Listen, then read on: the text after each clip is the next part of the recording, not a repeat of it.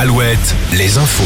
Avec Nicolas Mézil, bonjour. Bonjour Arnaud, bonjour à tous. On commence avec le temps et c'est le retour de la pluie avec un front ce matin sur la Gironde, les Charentais, le Limousin et un autre sur la Bretagne qui glissera jusqu'au littoral des Pays de la Loire dans l'après-midi.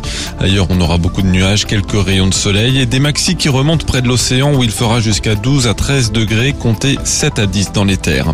De la pluie bienvenue donc alors que l'hiver 2023 a été particulièrement sec, un déficit de pluie de 25% sur les trois mois de la période, qui a même atteint 75% sur le seul mois de février selon Météo France.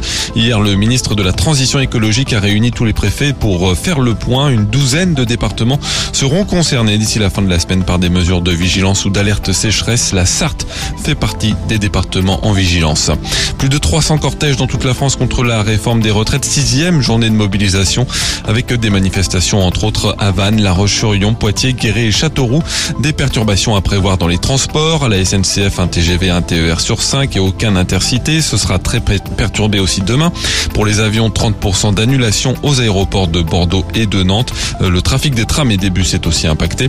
Dans l'éducation, beaucoup d'écoles resteront fermées. Le premier syndicat du primaire annonce au moins 60% de grévistes.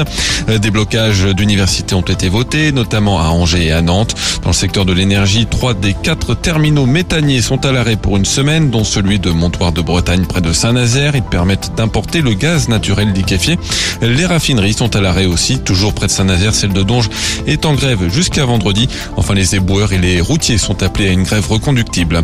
Dans l'actualité également, le guide Michelin a dévoilé hier son palmarès 2023 avec un seul nouveau restaurant 3 étoiles et il est vendéen. Le chef Alexandre Couillon qui tient le restaurant La Marine à Noirmoutier a été distingué d'une troisième étoile. Et puis dans l'actu sportif du basket avec les quarts de finale de la Coupe d'Europe FIBA, Cholet se déplace en Italie pour le match aller contre Kiev et en Pro duel Angers-La Rochelle, déplacement pour Nantes, Orléans et Quimper. L'info revient à 6h, très bonne matinée à tous.